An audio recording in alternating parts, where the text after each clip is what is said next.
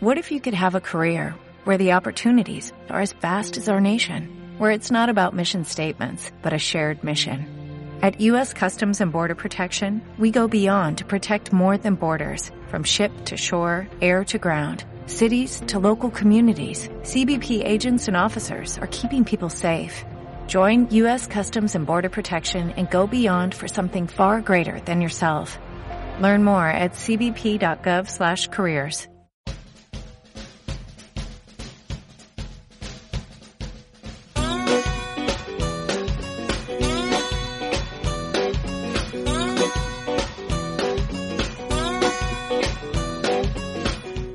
Hola Trotamundos, bienvenidos, bienvenidas a un gran viaje. Soy Pablo Strubel, autor de la web y el libro Cómo preparar un gran viaje y organizador de las jornadas de los grandes viajes. Y en este podcast quiero compartir la experiencia y aprendizajes de gente que ha hecho increíbles viajes de varios meses o años. ¿Empezamos?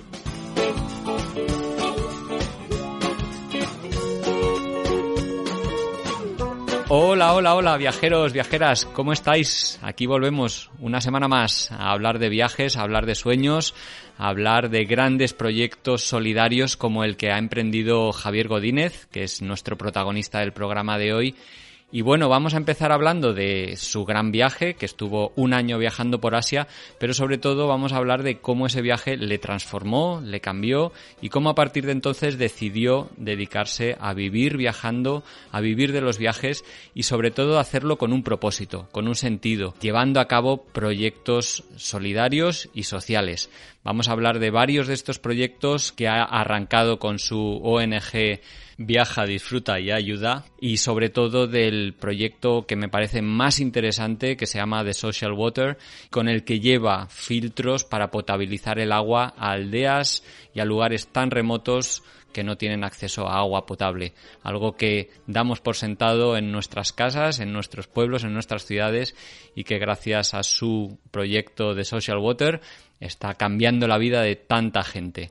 Viajar y cambiar la vida. Ese es el propósito de Javier Godínez, que escucharéis en la entrevista que ahora mismo os dejo. Espero que la disfrutéis y si os gusta ya sabéis, al final del programa pues agradezco muchísimo que le deis al botón, al corazoncito en iVoox, que dejéis una reseña de 5 estrellas en Apple Podcast o que pongáis algún comentario.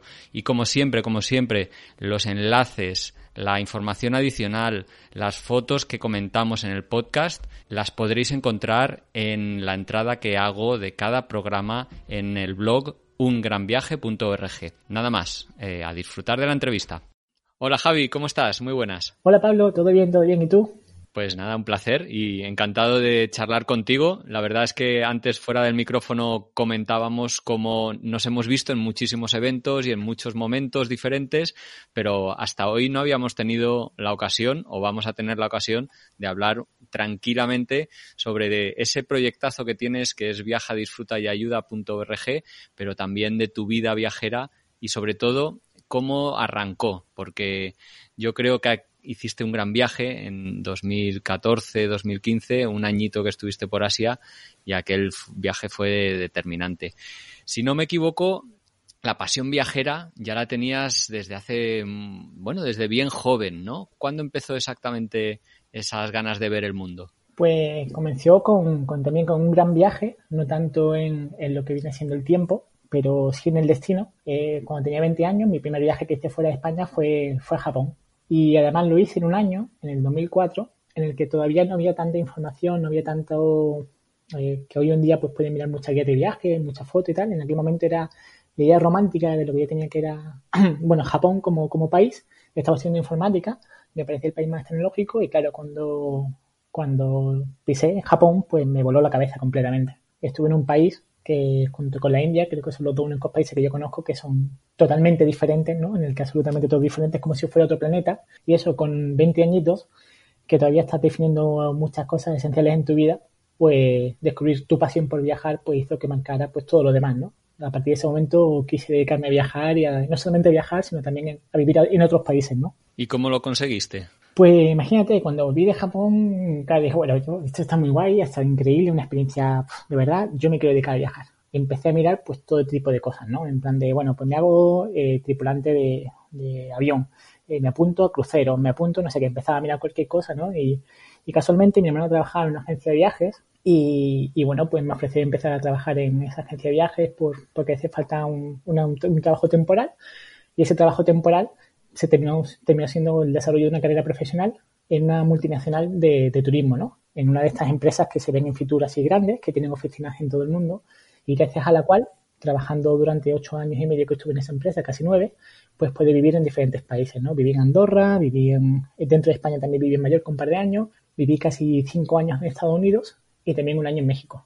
Perfecto, porque así combinabas el viaje con tu pasión, claro. Claro, encontré, encontré eso, ¿no? Encontré el match, digamos, de una empresa que cuando eres joven tú te esfuerzas, te da la oportunidad de irte a diferentes lugares. Con 24 años me dieron la oportunidad de, irme con un puesto de bastante responsabilidad a Estados Unidos.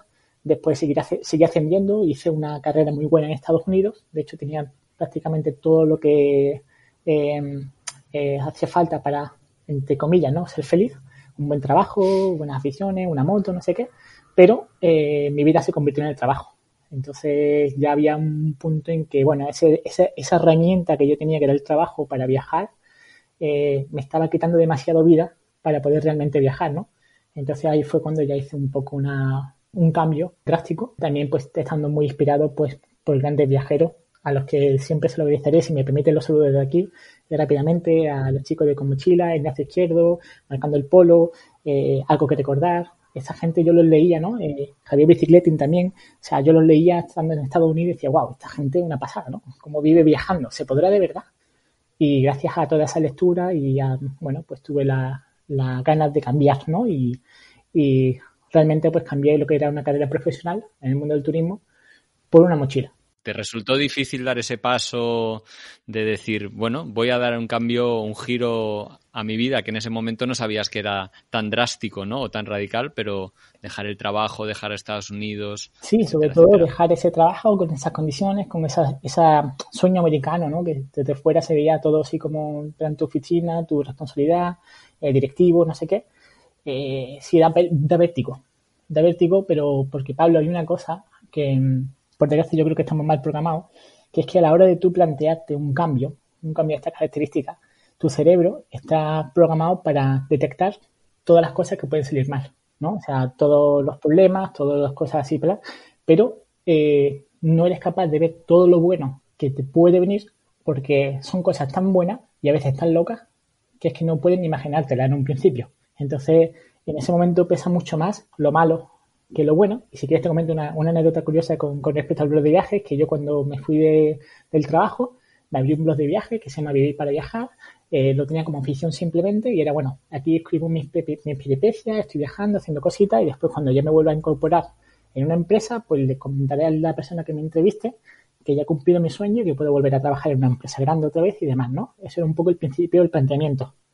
Eh, ahora me río, ahora me río porque lo, que, lo que no imaginaba en aquel momento es que no iba a querer volver a mi vida anterior, ni mucho menos, y mira que era una vida que era bastante buena, pero yo creo que al final la que tengo ahora es, eh, es realmente la que me llena, la que me llena porque, eh, bueno, ahora estoy, por decirlo así de muy resumido, si me hubiera muerto estando en Estados Unidos, y lo comento así porque tuve un accidente de moto que me hizo pensar mucho, eh, hubiera dicho, mierda, eh, o sea, tengo una buena vida, pero me falta todavía hacer un montón de cosas, quiero, o sea, hubiera sido una pena, ¿no? En cambio, si por lo que sea me voy mañana, pues me iré con una sonrisa en la, en la cara y, bueno, sabiendo que he aprovechado el tiempo cada día y sobre todo los últimos años, ¿no? En esa época tenías pareja y junto a ella decidiste embarcarte en ese viaje que en principio era un viaje largo, que no tenía ruta, que era indefinido. Al final fue un año, un año por, por Asia. ¿Por qué os decantasteis por ese continente y sobre todo por empezar por India, que es uno de los países bastante exigentes así de, arranque? Pues fíjate, porque yo en aquel momento estaba eh, con una chica holandesa, eh, que bueno, es que el trabajo en Estados Unidos, nos fuimos a vivir juntos en París, pero ella tampoco estaba muy contenta, entonces bueno, vámonos y vamos a cumplir el sueño este de irnos con la mochilita y, y viajar. Asia, yo había estado antes en Japón un par de veces, pero no conocía nada de Asia y me pareció un país pues como muy exótico, muy, o sea, perdón, no más que un país, perdón, una región. Yo creo que Latinoamérica, me encanta Latinoamérica, eh, yo la siento como si fuera más cercana, tenemos el mismo idioma, tenemos la misma mentalidad, religión, comida, o sea, es todo es todo más familiar. En cambio, eh, eh, Asia era todo muy exótico y me parecía como muy interesante para este tipo de viaje, ¿no? Entonces nos fuimos a, la India, y me invité solo ida, porque precisamente cuando yo conocí a, esta chica, eh, nos conocimos en España, pero yo vivía en Estados Unidos y ella se mudó a la India. Entonces me dijo varias ocasiones, 20, 20, 20, hasta que al final dije, bueno, vamos a ir a la India juntos y empezamos. Y la verdad que fue muy interesante, Pablo, porque mm, ella había trabajado en la India durante seis meses en Nueva Delhi y estaba acostumbrada pues a trabajar en una multinacional con las condiciones que eso supone, ¿no? En plan de que tienes tu chofer, tienes tu restaurante, tienes todo eso. Y después llegó de mochilera y pudo, pudo comprobar el cambio absoluto y rotundo que hay, ¿no? Cuando tú vas con unas condiciones así como en plan de una burbuja y cuando realmente pues vas a, conocer un país, ¿no? Entonces fue, ese fue el motivo por el cual empezamos en India. En principio no sabíamos cuánto tiempo íbamos a estar eh, y terminamos estando dos meses y medio que nos sirvieron pues para cruzar, hacer el Triángulo Dorado y cruzar prácticamente desde Goa hasta Kanyakumari en el sur por tierra, ¿no? Un viaje así bastante largo y que fue pues muy, muy, bueno, muy interesante. ¿Qué recuerdas de las sensaciones de, esos, de esas primeras semanas en ruta por un, por un país que, seguro que te, bueno, te, desconcertó? Bueno, no lo sé. Eh, eh, cuéntamelos. Me desorienté completamente. Yo iba ahí en plan de, bueno, yo viajo bastante por Latinoamérica, ya conozco no sé qué tal, y de repente te metes en Nueva Delhi, ves que en tres días todo el mundo te quiere timar, porque, bueno, en fin, no timarte, pero es la forma que tienen ellos de sobrevivir, digamos, con el el timo de Incredible India, el del hostel, el del mapa, no sé qué, es como, hostia, todo esto es un show aquí que, complicado, pero fue un país que, pasado esa, ese periodo de adaptación que fue complejo, me pareció muy, muy interesante, muy loco, muy loco, como comentaba, eh, pues la India con, con Japón son países de los que literalmente es como estar en otro planeta, para mí, me parece, ¿no? Otra civilización y civilizaciones muy antiguas, con mucho arraigo, con cosas muy diferentes y que te hacen de alguna forma plantearte eh, también eh, tus creencias y todo lo que tú haces desde un punto de vista pues totalmente diferente, ¿no? Entonces me pareció un, un buen inicio eh, empezar por India y es un país también que creo que como creo que dicen muchos viajeros, ¿no? Que es un país que no existe en las medio, medias tintas, o te apasiona o, o lo odias, ¿no? A mí me gustó bastante el final. Me costó al principio, pero terminé, terminé disfrutando bastante de la India, del rollo de la, del, aunque al final, sinceramente, terminé muy cansado de ser tan especial porque, bueno, al final en la India pues no deja de ser, o sea, es imposible que sea local, o sea, eres un turista sí o sí, o sea, extranjero, se te nota un montón. Y, y era un poco pesado todo el tema de los transportes, ¿no? De que al final siempre estaban ahí como te vendo algo, no sé qué, no te dejaban tranquilo en, muchos aspectos, también por parte de la cultura de la India, pero eso, cuando pasé al siguiente país, eh, que fue Sri Lanka, eh, pues bueno, ahí lo solucioné alquilando mi propio tuk-tuk. Estuve un mes en Sri Lanka eh, alquilando tuk-tuk y conociendo pues a mi manera, libremente, y la verdad que ese también fue una muy, muy buena experiencia. Fíjate que he visto alguna foto tuya por ahí que estás en una festividad, algo, no sé, parecido a la Semana Santa, y oye, estás perfectamente integrado. Al igual que decías que en India igual no les llamaba más la atención, yo en esa foto te veo perfectamente integrado. Cuéntanos qué, qué, qué fue aquel evento en el que estuviste. Pues fíjate, de estas casualidades que te, que regala el viaje, ¿no? Eh, hay una cosa que cuando tú tienes tu propio vehículo, te, te permite pues hacer kilómetros como quieras y seguramente dormir en sitios que no tienes previsto, ¿no? Entonces, una noche se me hizo muy tarde eh, manejando porque un tuk-tuk, a pesar de ser muy divertido, es muy lento, es muy lento. Te estoy hablando de que, va a 45 kilómetros por hora y hay, que veces, hay veces que tienes que hacer, ponle eh, 120 kilómetros, ¿no?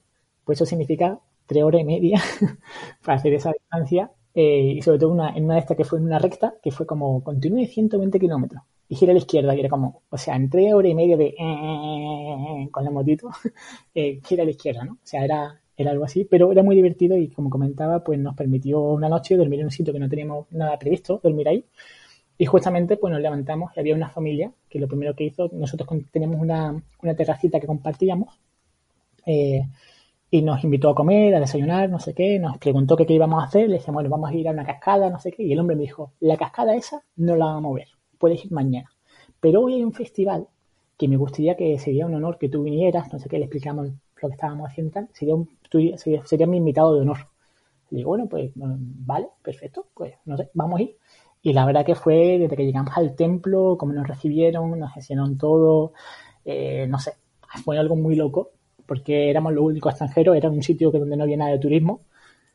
Y, y nos recibieron ahí, ¿no? Y al final, pues, no sé cómo, o sea, me, me dijo, oye, vente, ponte aquí conmigo, pero en esta zona que estás aquí somos solamente las personas, digamos, de más, por decir una forma, de más nivel dentro de la religión, entonces tienes que quitarte la camiseta y de repente estamos viendo un templo, o sea, pero una figura, está todo el mundo rezando, yo la estoy mirando y de repente va y, y la figura pues le meten un bambú, cae y a mí me agarran y me ponen como en el hombro para llevar la figura. Entonces de repente estaba como llevando la Semana Santa en Sri Lanka, que fue bastante gracioso. Yo tenía la cámara en el hombro derecho colgada, me la pidió un hombre porque era incómodo, yo le dejé hombre la cámara, yo no sé qué hicieron con ella, pero al final pues sacaron fotos y hay una foto bastante graciosa de ese momento en el que estoy un poco mimetizado en, eso, ¿no? Y, bueno, fue muy interesante porque gracias a este encuentro después conocimos a un periodista que, que estaba haciendo eh, una denuncia social sobre eh, esta población, esta región es una zona del país donde están las plantaciones de té,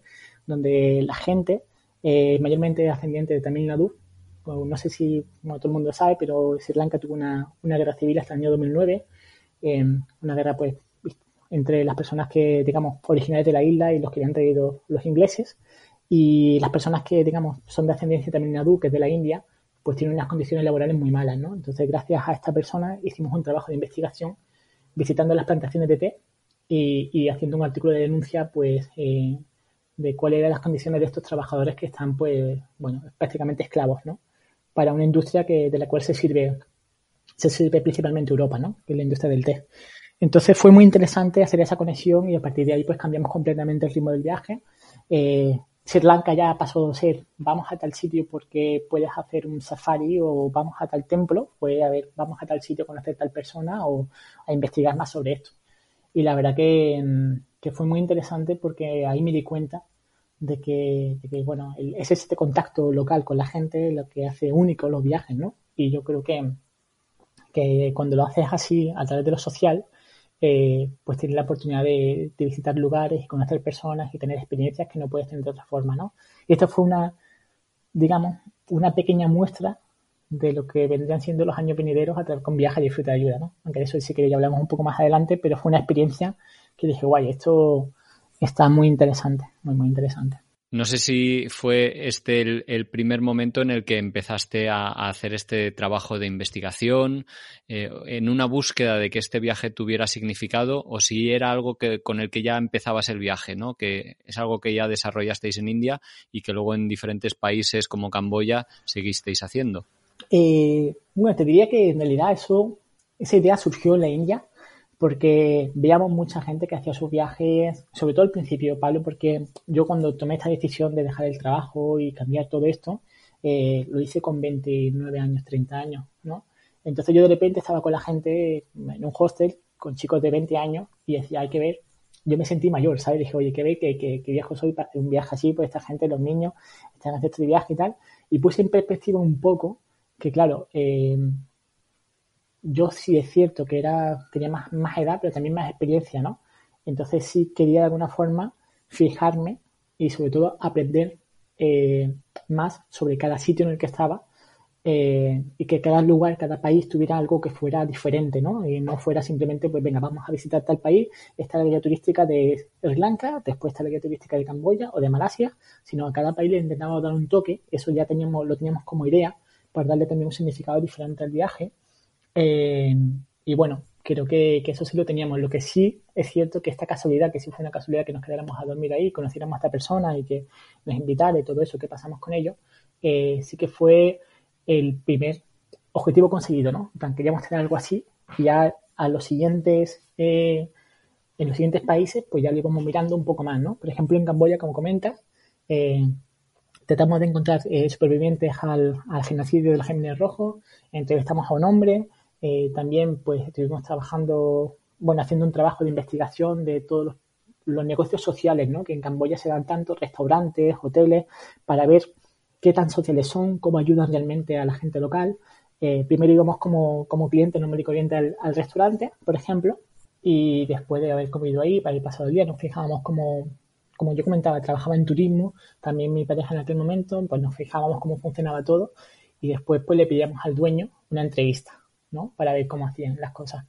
Y la idea de nuestra era pues a los negocios que viéramos que realmente tuvieran una, una acción social buena, muy positiva en el país, pues darle la máxima visibilidad posible. Hacer un artículo, un vídeo, eh, bueno, hacer una, una, guía, como digamos, recomendando, por ejemplo, en Siem Rep, pues estos lugares que son sitios que hacen una labor buena, eh, sobre todo en Camboya, que es un país muy preocupante para esto, porque como, bueno, eh, tuvo este problema de la guerra civil, también entre el año 79 y el año eh, 92, pues tuvo un problema de que no tienen identidad propia como país, no estaban reconocidos para las Naciones Unidas, o sea, es un país que, a pesar de ser con muchísima historia, porque, bueno, en Camboya está los, el templo de Angkor, Angkor Wat, que es el, el complejo religioso más grande del mundo, eh, tiene muchísima historia, pero la historia reciente ha sido muy manipulada desde que los franceses entraron en, en juego, ¿no?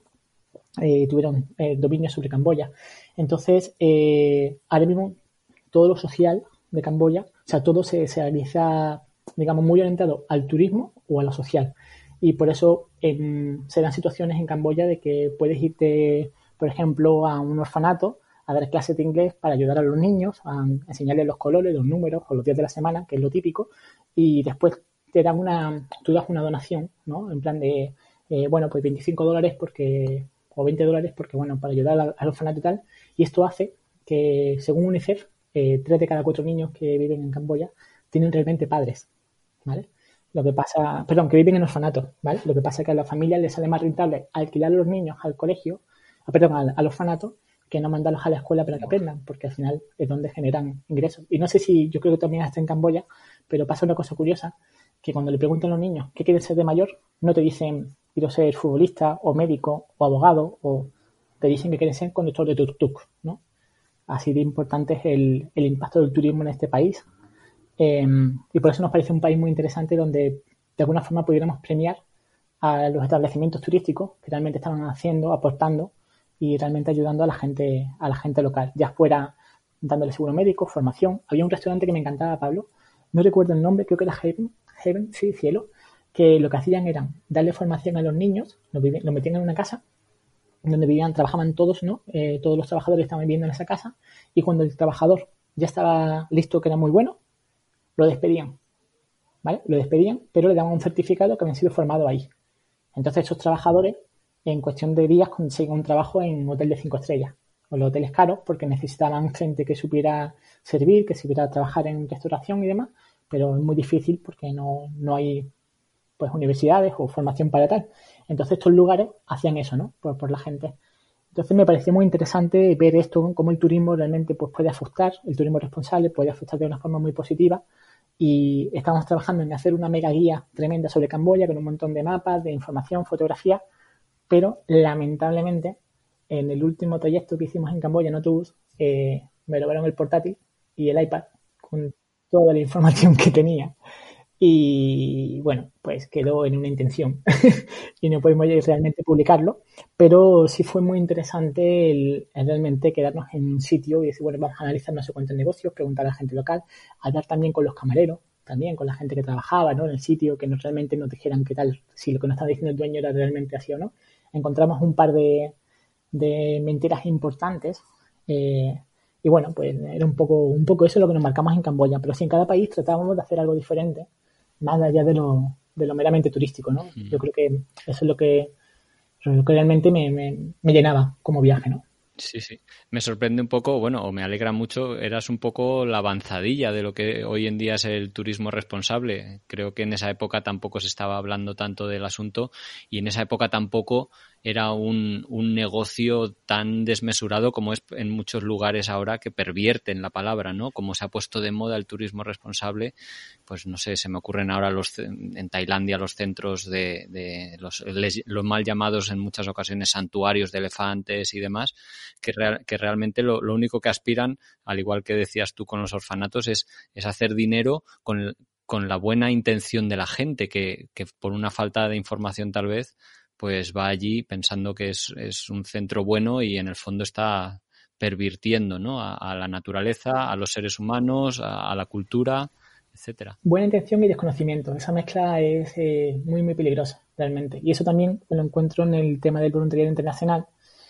porque muchas veces cuando tú te planteas hacer un voluntariado, eh, según qué pues, según qué sitios, pues te piden una cantidad X de dinero, que suele ser bastante elevada, y cuando eso ocurre, la ONG está más interesada en el dinero que en lo que puede hacer realmente el voluntario. Entonces, al final, lo que te dice la palabra es pervertir. Nosotros estamos pervirtiendo las economías eh, de muchos países eh, desde, el, momento en que el, turismo como tal, como lo conocemos hoy en día, se ha convertido en un producto más del capitalismo y donde realmente la gente viaja por coleccionar fotografías y muchas veces para hacer viajes para Instagram, por ejemplo, visitando lugares que que, bueno, de estos lugares que, que realmente después no existen, ¿no? O sea, si quieres te puedo contar también una otra curiosa que me acabo de, acordar ahora, las famosas puertas del cielo, estas de, de Indonesia. Ah, eh, tenías que ver mi cara, Pablo, cuando me di cuenta de lo del espejo, tío. Yo llegué, llegué con el guía, le estoy hablando, ah, esas puertas, no sé qué, sí. Y, oye, y aquí no había un, un, laguito, no sé qué, tal y cual. Y me dice, lo han había un festival, había habido un festival y se notaba los restos del festival. Pues lo han quitado por el festival, lo han vaciado. Dice, no, no, no, aquí no hay un lago, aquí no. Digo, entonces lo que es lo que hay. Y el hombre empezó a reírse. Y claro, cuando yo vi que era una mujer con un espejito debajo del móvil, me quedé en plan de, pero bueno, ¿cuántas fotos he visto yo de este sitio? Y nadie, o sea, muy poca gente dice que esto es así, que no me había enterado yo siendo viajero, ¿no? En plan de, pues, de estas cosas que pasan, ¿no? Entonces, este tipo de viaje, pues yo creo que sí tiene un efecto quizás no tan positivo. Y esto, en este año que el coronavirus está teniendo un impacto tan, tan grande, se está notando mucho en estos lugares, en estos destinos donde se realizan este tipo de viajes, porque eh, como es tan rentable, digamos, pues la, gente local o los comercios, la industria, todo, eh, se está transformando eso, ¿no? Entonces tú vas a sitios donde antes eran pesqueros, pero hacen excursiones para ver el tiburón ballena, por ejemplo, cosas así. Entonces sí es muy peligroso, es muy peligroso y por eso yo creo que el turismo responsable y, sostenible en el tiempo es algo por lo cual todos nosotros tenemos que luchar y dentro de nuestras modestas posibilidades tendremos que comunicar todo lo posible, ¿no? Y si es un tema que a mí me apasiona eh, especialmente, el tema del turismo responsable ha sido una cosa que siempre lo he intentado hacer desde, bueno, en, cada país he intentado viajar pues de la forma más local posible, intentando consumir, intentando hacer conexiones, ¿no? De este tipo y, sí es fundamental. Y sí, ya, ya lo hacía, ahora, ahora lo veo, ¿no? Ahora que hay una ola grande de turismo responsable, me alegro un montón, por cierto, y apoyo a todo el mundo que se meta y que comunique y que cualquier, todas las cuotas suman, ¿no? Que de verdad, esto es muy importante que, este tema pues se saque, ¿no? Y que todo el mundo sea consciente. Eh, ahora me di cuenta de que yo, bueno, era algo que ya estaba practicando hace un tiempo, ¿no? El viaje, ¿te sigue o continúas en el viaje por el sudeste asiático, Malasia, Singapur, Tailandia, Myanmar? Y me sorprende bastante positivamente porque mucha gente viaja muy, muy, muy rápido y al final no disfruta de las cosas, que te tiraste un año entero eh, y recorriste apenas seis o siete países, eh, supongo que disfrutando y conociendo a fondo cada uno de ellos. ¿Es esto un poco, era un poco tu, tu intención eh, a cuando empezaste el viaje también? Claro, claro, porque al final mm, a mí me gusta viajar lento. Yo creo que también viajando lento es cuando te puedes permitir, por ejemplo, cuando tú tienes que el objetivo de entrevistar a una persona eh, para hacer eh, hablar del tema de los genocidios de los camiones rojos, por ejemplo, no es un día, hola, te puedo hacer una entrevista, es una persona que tienes que desarrollar una, una cierta confianza, una conversación, a lo mejor no el primer día, el segundo, el tercero ya se lo comentan, ¿no? Eh, y eso, pues lo disfrutas, pues, no sé, yo voy a, en Camboya, por ejemplo, en, en Phnom la gente pues visita tres sitios al mismo día pues yo visitaba uno al día y hacía unos, un, día uno, un día de descanso. Un día uno, un día de descanso. O sea, me lo tomaba mucho, con mucha más calma para también disfrutar de vivir en los lugares. Y de hecho, estos países que vi fue básicamente la visa máxima en cada uno de ellos, ¿no? O sea, agoté las tres meses de visa en la India, en Sri Lanka me pasé dos días de la visa que tenía, en, en Myanmar pues también fue el máximo, o sea, lo máximo que me permitía la visa era lo que estaba en el país, ¿no? El viaje acaba después, como comentábamos, de un año y, bueno, a pesar de que había ido muy bien con tu pareja durante la ruta, eh, al regresar tomáis caminos diferentes. ¿Qué es lo que sucedió? Bueno, pasaron varias cosas y para entender un poco qué pasó, también te puedo contar que el viaje como tal lo terminé eh, de una forma muy interesante, que fue mi padre, que me hablaba de, en plan de, oye, ¿qué, ¿qué, es lo que estás haciendo? O sea, yo, sabes que tú no, estabas en Estados Unidos, pues sé que estabas trabajando en una oficina, sé que estabas haciendo esto, lo otro, vale, pero ahora en tu día a día te levantas, eres mochilero, ¿qué haces? Digo, tío, esto es muy complicado explicártelo, vente y te lo enseño, ¿no? Y se vino mi padre, se vino mi hermano, justamente eh, mi pareja se regresó eh, a Holanda unos días antes y yo me quedé como varias semanas viajando con mis padres, ¿no? Con mi padre, perdón, y con mi hermano. Y de hecho me regresé de Asia con mi padre, mi hermano se fue antes, ¿no? Y comento esto porque después de, de este viaje, pues ya era, bueno, ya has cumplido tu sueño, acuérdate lo que dice el blog, digo, ya esté escrito el blog, ya puedo empezar a buscar trabajo en algún sitio. Y dije, bueno, ha llegado el momento de mudarme y voy a mudarme a, voy a mudarme a Holanda, ¿no? Y de repente, pues, no lo veía tan claro. Y comento lo de mi padre, porque mi padre fue un hombre muy inteligente en aquel momento, cuando me dijo que yo me iba a mudar a Holanda. Cuando, cuando lo vio, me dijo, oye, Javi, vamos a tener una cervecita aquí en el bar. Digo, mira, cuéntame qué. Oye, esto de Holanda, ¿qué es lo que es? O sea, tú me estás contando que yo te he visto viajando por Tailandia, te fuiste no sé qué, ahora te vas a vivir en Holanda, con el frío que hace, no sé qué, tal y cual. Y fue una conversación que me ayudó mucho a darme cuenta, también la relación con mi pareja, ¿no? De que lo que habíamos compartido fue un año de viaje increíble. Además, estamos, llevamos cuatro años juntos ya. Y realmente fue una experiencia que cuando tú dices, aguantas, ¿no? No sé, las personas que hayan viajado con pareja saben lo bonito que es, pero también lo difícil a veces, ¿no? Eh, aguantar todo el tiempo juntos, que te enfrentas a muchas cosas. Pasa eso, ¿no? Termina esa, esa, eh, ese viaje y te das cuenta que, bueno, ya está, si sobrevives un viaje así, pues ya es para siempre, ¿no? En principio. Pero me di cuenta de que realmente nuestros caminos se separaban completamente. Lo que este viaje había representado para mí era el inicio de un camino y para mi pareja en aquel momento había sido un año sabático que ha sido muy divertido y tal, pero ella quería volver a, a tener estabilidad, que ya se fija.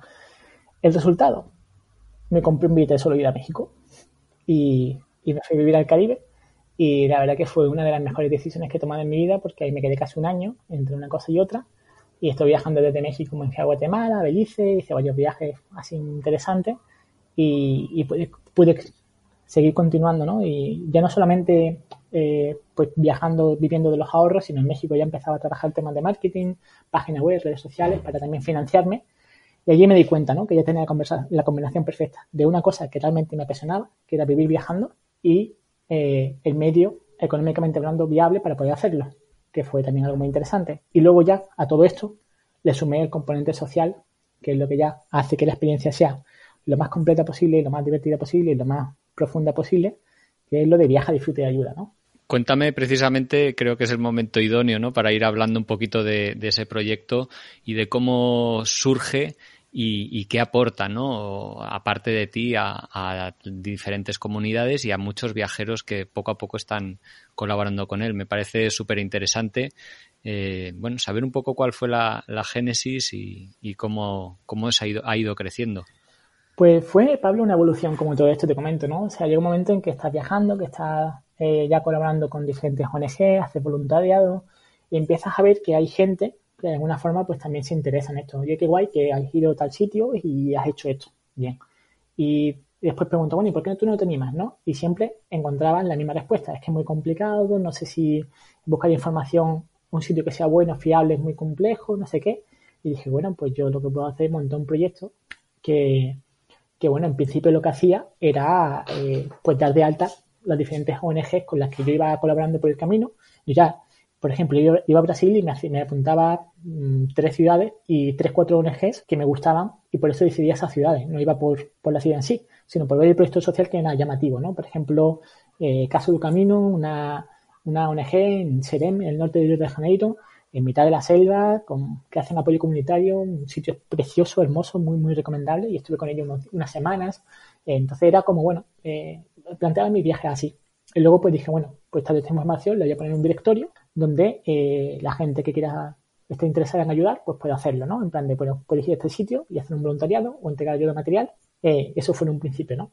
También a estas ONG les ayudaba con todo mi conocimiento de marketing digital, pues de forma gratuita, ¿no? Para que pudieran comunicar mejor su mensaje eh, haciéndoles temas de página web, redes sociales, lo que pudieran necesitar, fotografías, vídeos con dron, no sé. Y poco a poco, pues también ya cuando me di cuenta de que el proyecto estaba ampliándose y que, que bueno, que, tenía una cosa así más grande, dije, bueno, pues es el momento también de desarrollar mis propios proyectos, ¿no? Entonces, Estuve en Costa Rica con, con una ONG de... Eso también surgió estando en Costa Rica, con una ONG de, de Argentina, de montar una, hacer una ballena de plástico de 9 metros de alto eh, para llamar la atención sobre el, el, exceso del plástico de un solo uso que, que tenemos, ¿no? Eh, que dejamos instalada y fue muy bonita. Vale. Después hice un proyecto con, con Alberto y con Sergio de la, la Basura de Likes, un documental para, de vuelta, para hacer una denuncia sobre, sobre cómo se trata el tema de la basura y, la desinformación en redes sociales, eh, que la gente no cuenta la realidad de los destinos. Y bueno, diferentes proyectos, ¿no? Hasta que realmente encontré el proyecto que es el, digamos, mi motivación actual y futura. Eh, creo que es el amor de mi vida, creo, que es el proyecto del agua. El proyecto del agua que, bueno, empecé haciendo un voluntariado con, consistía en la entrega de filtros purificadores de agua. Estuve en Ecuador, en Ecuador, Estuve en Ecuador, fue una experiencia totalmente maravillosa, de estas que te cambian la vida. Eh, el primer día, Pablo, que entregué filtro, eh, una señora, la recordaré siempre, que, que ya abrazó una compañera, abrazó a otra compañera y a mí, llegó a mí y me, abrazó entre lágrimas, me dijo, no sabes lo que significa este filtro para mí. ¿Sabes? Yo estaba ahí recién llegado al país, a un filtro que te cabe en la mano, pequeñito, tal, y digo, ¿esto cómo puede ser? Ahora me gustaría mucho encontrar a esa señora y decirle, no sabe lo que sus palabras significaron para mí, ¿sabes? Porque realmente fue una de las personas que más me motivó a decir, o sea, es que hay una solución que es muy buena y hay un problema que me preocupa, que era el tema del agua, que como buen viajero que, eres, Pablo, pues creo que estás de acuerdo en que hay una constante en todos los países prácticamente, que es la falta de acceso a agua potable. ¿no? Entonces, de, bueno, puedo hacer ya un proyecto que ya no sea en un país concreto, sino ya sea un sistema así de ayudar a mucha gente al mismo tiempo y toda esa experiencia de el primero el voluntariado, después de hacer eventos benéficos, campaña crowdfunding, mudarme a, a, a, Ecuador, perdón, me mudé a Ecuador, estuve varios meses viviendo en la ciudad de Cuenca para conseguir el dinero. Entre todas las cosas juntamos 10.000 dólares, los 10.000 dólares lo empleamos 100% para comprar filtros y ayudamos a 200 familias más. Entonces, en total ahora mismo hay unas 2.500 personas que tienen acceso a agua potable por esa cosa que hicimos nosotros, que además eh, la ONG se llama Viaja, Disfruta y Ayuda, y el disfruta lo tenemos muy, muy en cuenta, que fue una cosa muy divertida, ¿sabes? Montar eventos benéficos, hablar con la radio, en televisión, o sea, dar un poco, explicar todo el proyecto para que la gente colaborara. Y esa fue la semilla del proyecto actual que tengo en marcha, que estamos a punto de lanzar, que se llama The Social Water, que ya no es solamente un proyecto para ayudar a unas familias específicas en una zona concreta, sino el ser una distribuidora de filtros con unos filtros específicos que vamos a tener, también pensados para viajes, diferentes tipos de, filtros y, y, con 100% de los beneficios, este proyecto es un proyecto social 100%, con 100% de lo que consigamos a través de la venta online, que, trabajando eh, en colaboración con empresas, con bueno, diferentes eh, socios que podemos tener, pues lo vamos a emplear en hacer que estos filtros lleguen a, la, a los lugares donde más se necesitan, ¿no? Y en este año, eh, aprovechando un poco la coyuntura del coronavirus, pues estamos trabajando mucho en lo que viene siendo la estructura del proyecto, pero ya tenemos contacto para empezar a, a, entregar filtros en cuanto podamos en Colombia, en Ecuador, en Perú, en México, en Brasil y en Tanzania. Esos son los siguientes eh, países en los que estaremos presentes con este proyecto del agua.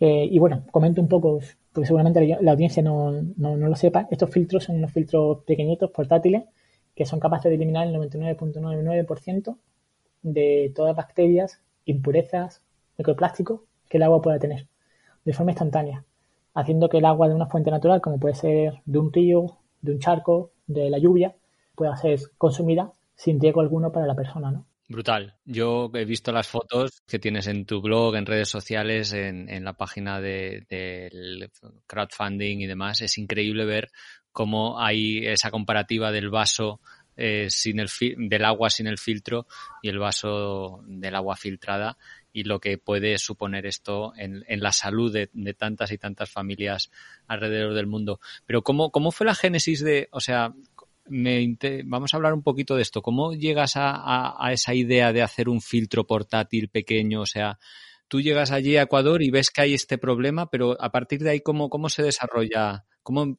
¿Cómo es tu mente? Sí, bueno, fue un voluntariado en el que ya tenían los filtros. Esa tecnología yo ya la seguía de hace tiempo, que eran filtros de estos que venden para tipo situaciones de emergencia, ¿no? O para gente que, que va de acampada o va a un río, no sé qué, pues para beber agua de cualquier fuente natural.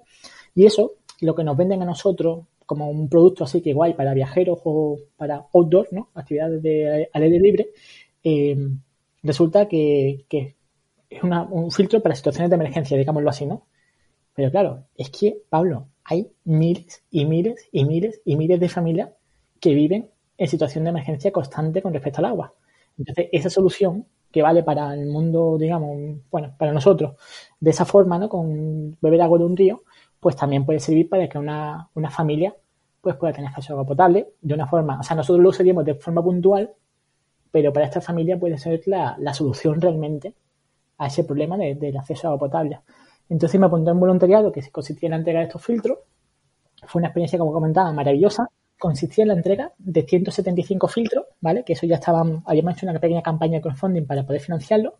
Y este voluntariado consistía en la entrega de 175 filtros. Fue una experiencia espectacular, pero cuando ya me fui de la zona, o sea, cuando ya me iba a ir, le pregunté a la ONG, oye, ¿y estos filtros? Eh, o sea, ¿hay más familias aquí que no tienen acceso a agua potable? Sí, quedan más de 300. Digo, bueno, ¿y por qué no ayudamos al resto? Bueno, porque no tenemos fondos, ¿no? Y fue como, bueno, y ahí te, vienes tú y haces la pregunta tonta, ¿vale? Y dice, bueno, ¿y si yo consigo el dinero? Y me dicen de la ONG, claro, claro, si tú consigues el dinero, por supuesto, los entregamos. Pues ahí que me puse, llamé a mis mejores amigos, llamé también, bueno, gente así que quería y tal, vinieron a Ecuador, juntos empezamos a hacer eventos benéficos, campaña crowdfunding, todo esto para conseguir el dinero. Y ahí me encontré con un problema grande, que es que el filtro se fabricaba en Estados Unidos. Eh, o sea, se distribuye de una marca de Estados Unidos. Empieza en dólares, con la importación de un filtro, que bueno, cada filtro costaba de precio de venta 55 dólares. Nosotros, haciendo una presentación al proveedor, conseguimos que nos lo bajaran a 44,80, o sea, nos hizo un descuento del 20% aproximadamente, pero aún así era mucho dinero, ¿no? Entonces, bueno, hicimos eso y después, cuando entregamos los filtros, que eso fue en mayo del 2019, me pasé pues cuatro meses, cinco meses empezando a pensar, bueno, ¿cómo podemos hacer para que podamos ayudar a más gente? ¿Cómo podemos hacer? No sé qué, mirando diferentes cosas, hasta que dije, bueno, en vez de comprarle los filtros al distribuidor en Estados Unidos, vamos a encontrar la fábrica. Y hemos encontrado la fábrica. Entonces ahora he trabajado directamente con el fabricante, manejando precios de coste, lo cual hace que para poder ayudar eh, de forma eh, escalable a muchas familias, eh, no tengamos tanto esfuerzo. Y ahora, en lugar de hacer eventos benéficos, campaña crowdfunding para ayudar a la familia, lo que hemos montado es una tienda online donde cualquier persona puede comprar diferentes tipos de filtros para pensados para uno. Hay una botella, por ejemplo, que, la puede llevar cualquier persona de viaje y es una botella como de esta de, bueno, portátil, ¿no? Y tiene un filtro incomparado. Y tú estás donde estés, puedes beber agua con total seguridad em, y con el beneficio, el 100% de los beneficios que se generen a través de esta tienda online, lo vamos a emplear para llevar estos filtros a los países donde se necesitan. La idea no es regalar los filtros a la familia esta vez, porque eso lo hicimos en Ecuador solamente, y eso está bien, pero eh, no se trata de, caridad. Esto no es un proyecto de caridad, se trata de un proyecto de, justicia, porque esto es una cosa que, también cuando tú empiezas a pensar que es lo contrario ¿no? de, de la pobreza, lo contrario de la pobreza no es la riqueza, lo contrario de la pobreza desde mi punto de vista es la justicia. No es justo que un filtro que se necesita en un país para gente realmente que lo necesitan, cuesta el filtro 45 dólares o 55 dólares cuando en Estados Unidos cuesta 20, ¿no? Entonces nosotros lo que vamos a hacer es que el precio de fábrica, las familias puedan comprar los filtros, los filtros a precio de fábrica y nosotros con los beneficios que generemos a través de la venta online y diferentes cosas, pagaremos los gastos de transporte y de importación para que la familia pues pague su parte y que nadie, absolutamente nadie, genere beneficios con algo que yo considero personalmente un, un bien de primera necesidad, ¿no? Brutal. Oye, no sé si has tenido en algún momento las ganas de tirar la toalla, porque esto es un proyecto de una envergadura importante en estos momentos. Mm, no, no. Eh, de hecho, Pablo, más que ganas de tirar la toalla, yo creo que si hay algo que me, que me hace que me levante de la cama hoy en día es el proyecto, de verdad. Más que eso es la motivación que he encontrado por fin, la motivación para comprometerme en algo que realmente me apasiona en algo que sé que además eh, tiene un impacto muy positivo en personas, ya lo he visto, ya he estado en, ya, ya, lo he hecho, ¿no? Entonces ya yo, yo solamente cuento los días para ir avanzando cada día en el proyecto, cada día, cada día, y que saquemos la página web, que hagamos esto, hagamos presentaciones y bueno, y hacer un proyecto colaborativo, porque el proyecto es 100% colaborativo, tenemos más de 30 voluntarios detrás, o sea, yo era, antes estaba yo solo, el año pasado a estas alturas prácticamente estaba solo, este año pues hay un montón de gente detrás que también se está sumando, ayudar aportando su gota ¿no? al proyecto en, lo que puede y, es difícil, ¿eh? Es difícil, no lo negaré. Es un proyecto que, es bastante, bastante complejo, pero sin embargo es un proyecto que, que económicamente hablando no reporta nada, pero lo intangible es incalculable. ¿Te hubieras imaginado cuando fuiste a empezar tu gran viaje hace, hace ya tantos años, con apenas 30 años o un poquito menos, que hoy ibas a acabar haciendo algo de, esta envergadura? Qué, tremendo, ¿no? ¿Cambio de vida? Mm, no, la verdad que no, Pablo, pero al final el camino te enseña, ¿no? El camino te enseña el camino, a veces. Y, y realmente yo creo que en este momento en el que hay tanta tanta, eh, ¿cómo te diría? Tanta gente que dice quiero hacer esto, quiero no sé qué, hay mucha, mucho debate. Yo creo que lo importante es pasar a la acción, hacer algo realmente.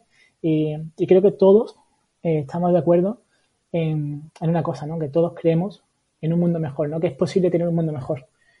Eh, yo creo en un mundo mejor, pero creo en hacerlo yo mismo, eh, dentro de mis posibilidades, porque el mundo no se cambia solo con mirarlo, se cambia según la forma que tienes de vivir en él, ¿no? Y para mí la forma de vivir en el mundo ahora es viajando, disfrutando y ayudando. Y si lo puedo hacer con filtros que dejen una huella positiva en aquellos lugares por los que pasen, pues mejor que mejor, ¿no?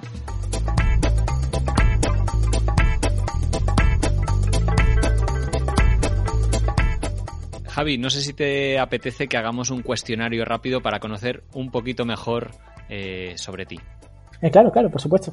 Venga, eh, cuéntanos, ¿qué comida no te atreviste a probar? Me atreví a probar todo, pero luego me arrepentí de probar alguna cosa.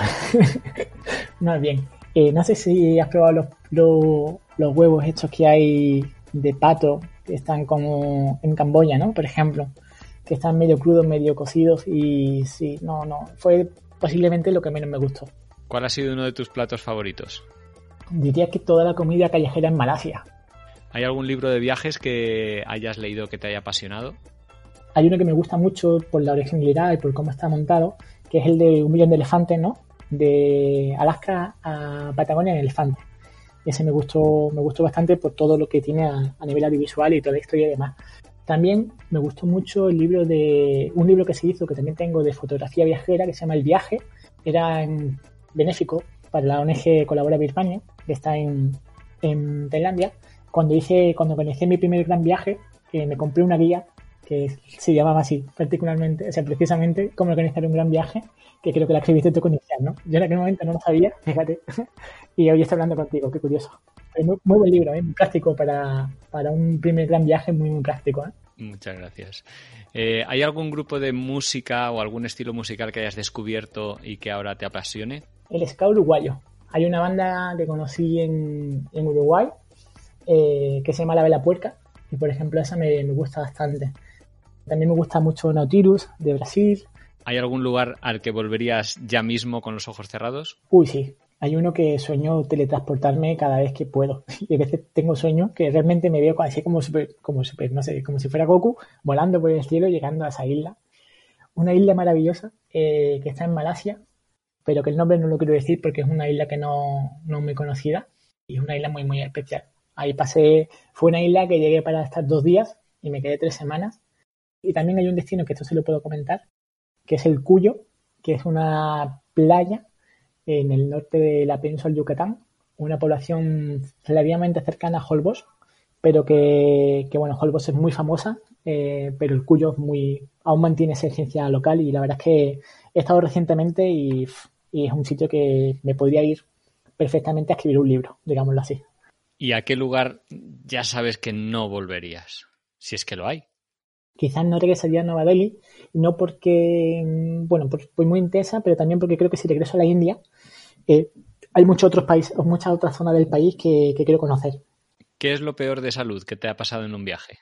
Pues estuve enfermo en Myanmar, comí en un puestito callejero y estuve, estuve tres días vomitando, con el estómago cortado, eh, muy mal, muy mal. Y después estuve en Indonesia, me picó un bicho en la cara, me la deformó. y bueno, alguna cosita así, pero la verdad es que nada, nada preocupante, ni mucho menos, aunque tiene un par de accidentes de moto y cosillas así. Danos una buena razón para ir de viaje contigo.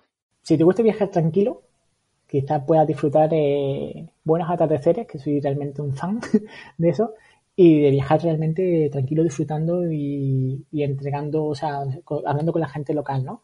Y si estamos hablando en lo social, porque viajando de esta forma, yendo a lugares así, entregar filtros, es una experiencia realmente eh, espectacular, ¿no? Única. Entonces, no sé, creo que, soy una persona bastante llevadera viajando y me adapto a todos los temas, a todos los, a todos los, planes que haya. ¿Tienes algún amuleto que lleves siempre contigo? He coleccionado pulseras de los diferentes países en los que he estado, pero hay una pulsera que le tengo especial cariño, que es una pulsera que realmente no es una pulsera como tal, es una, ¿sabes las cintas estas de inauguración? Cuando hay una inauguración que corta la cinta. Pues hace dos años estuve en Ecuador en la inauguración del sistema de agua potable eh, y bueno, a todas las personas que hayan contribuido para que esa población tuviera acceso a agua potable, eh, nos repartieron la, cintita esta, ¿no? Entonces la uso como una pulsera eh, y es quizás la pulsera de todas las que tengo la más significativa, también porque no es algo que pueda comprar, sino que me ha llegado ahí, ¿no? ¿Hay algún objeto que nunca falte en tu mochila?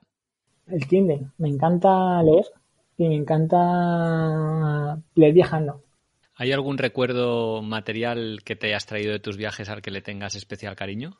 Como tal, no tengo tantas cosas materiales traídas de los viajes, pero sí lo que sí tengo son muchas fotografías impresas. Y bueno, de mi primer viaje a Japón sí me traje un par de cortinas que han estado decorando cada una de las casas que he tenido. También una cosa muy importante es que con todo esto del viaje me he convertido en, en un fan de una cosa que tampoco sabía que existía, que se llama minimalismo, que consiste en tener muy pocas cosas. ¿Eres un friki o experto o apasionado de algún de algo en particular? Bueno, pues me gusta mucho la tecnología, los proyectos sociales y bueno, había otras cosas que me gustaban antes, que era un poco friki de fútbol quizás, pero ya no. Creo que ha cambiado bastante en mí mi forma de, de vivir en ese sentido. Me gustan mucho las películas de ciencia ficción. Si tuvieras un cheque en blanco y tiempo ilimitado, ¿qué viaje harías? compraría pues miles de filtros, millones de filtros, todos los que pudiera y posiblemente me pasaría eh, viajando país por país, entregando todos los filtros que pudiera. Venga, y la última pregunta. ¿Qué cosas has hecho por primera vez viajando que si no hubieras viajado no hubieras hecho? Me ha aficionado mucho el tema de actividades de adrenalina, por ejemplo. Entonces en paracaídas, he hecho puenting, rafting, eh, no sé, he volado en ala delta, parapente con motor y sin motor, y todas esas cosas las he hecho viajando en los diferentes países y los diferentes lugares que, he podido hacerlo. He viajado en globo también varias veces, también he hecho un par de paseos en helicóptero. Entonces son cosas que realmente si estás en tu casa pues no tienes alcance a ellas, ¿no?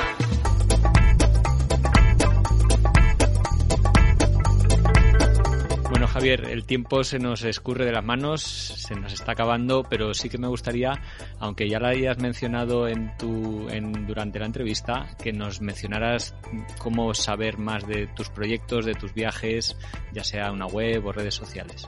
El proyecto del agua, que quizás lo más importante, aunque no sea lo más personal, es de Social Water, que se puede encontrar como thesocialwater.org. La ONG se llama viaja, disfruta y ayuda.org, que también estamos en cada uno tiene sus redes sociales y todo. Y después ya mi perfil personal de viajero y proyectos solidarios y demás es el de vivir para viajar, vivirparaviajar.com, que también las redes sociales. Perfecto, pues oye Javi, muchísimas gracias, de verdad ha sido un placer hablar contigo.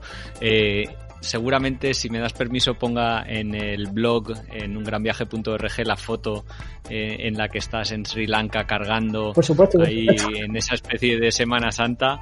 También la, una foto de la puerta del cielo esta que hemos mencionado en Bali porque los oyentes tal vez les haya picado la curiosidad. Y también encontrarán en esta página pues los enlaces que acabas de decir para que simplemente tengan que clicar ahí. Un gusto Javier saber más de tus viajes y sobre todo de tus proyectos y de verdad, enhorabuena. Pablo, muchísimas gracias por la oportunidad, de verdad. Eh, es un gusto hablar con un gran viajero también como tú y, y bueno, lo disfruto muchísimo. Muchas, muchas gracias. Un abrazo, hasta pronto.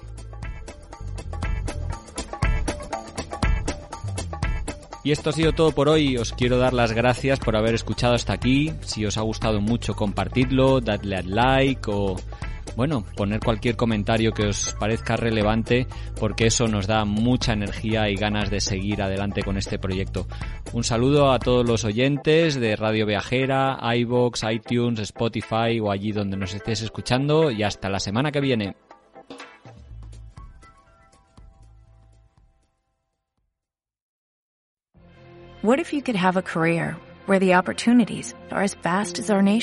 Where it's not about mission statements, but a shared mission? At U.S. Customs and Border Protection, we go beyond to protect more than borders, from ship to shore, air to ground, cities to local communities. CBP agents and officers are keeping people safe. Join U.S. Customs and Border Protection and go beyond for something far greater than yourself. Learn more at cbp.gov/careers.